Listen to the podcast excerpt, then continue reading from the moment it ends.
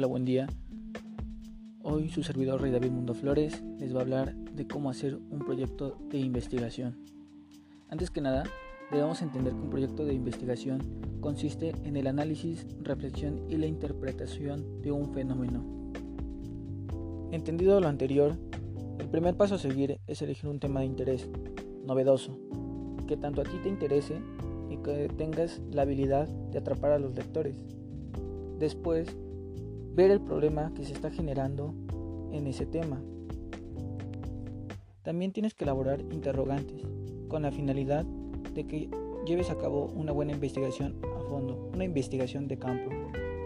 Después del planteamiento del problema, tienes que generar una introducción con la finalidad de atrapar al lector y exponiendo los puntos fuertes de ese tema que hayas elegido. Posteriormente, tienes que plantear objetivos, que son metas a seguir. Tienes que tener un objetivo general, ya que será la idea central de tu investigación. Después, tres objetivos específicos, que deben ser medibles y concretos.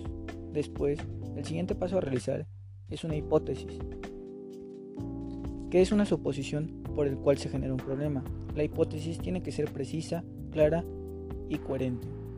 Posteriormente, el paso a seguir es una justificación que debe contener los propósitos y fines de la investigación. El siguiente paso a seguir es el marco teórico, que es un paso muy importante, porque es donde se recolecta la información. Cabe recalcar que no importa la fuente, pero que sea completa y veraz. Después de la recolección de información, se tiene que redactar. Después del término de la redacción, debemos agregar las referencias. Como penúltimo paso tenemos la realización de una conclusión, que es la redacción de la opinión del tema que se trató.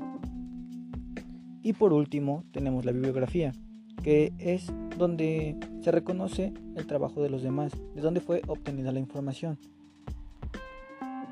y dando conclusión a cómo hacer un proyecto de investigación, no se olviden de poner una portada y un índice para que sea más comprensible su lectura. Muchas gracias por su atención.